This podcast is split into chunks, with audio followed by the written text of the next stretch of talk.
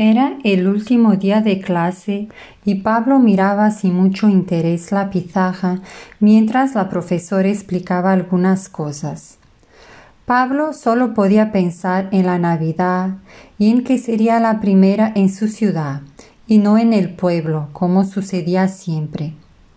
Pablo recordaba como cada año Apenas terminadas las clases, mamá y papá llenaban el coche con maletas y se iban de viaje a casa del abuelo para poder pasar las vacaciones junto a él en su granja. El camino era larguísimo, pero muy verde y bonito, y de lado a lado del camino se podían ver vacas o caballos pastando. Era maravilloso.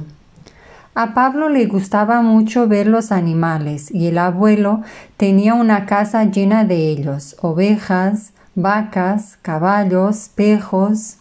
Pero de todos ellos, con quien más disfrutaba jugando era con la pejita Lila, que cogía siempre a su alrededor nada más llegar.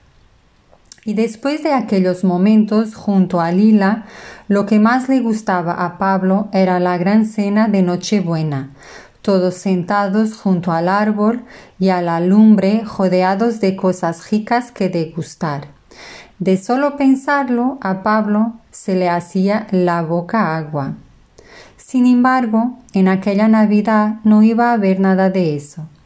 Papá tenía que salir de viaje por motivos de trabajo, no podrían visitar al abuelo y Pablo iba a pasar la Navidad con la única compañía de su mamá.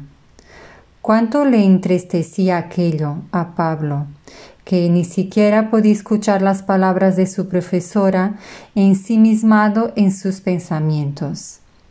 Antaño apenas llegaban a la granja el abuelo sacaba del cobertizo todos los adornos y entre todos ponían la casa muy muy bonita. Hasta la pejita Lili ayudaba porque a todos les gustaba mucho la Navidad. Volviendo a casa del cole, Pablo pasó todo el recogido en el autobús mirando por la ventana.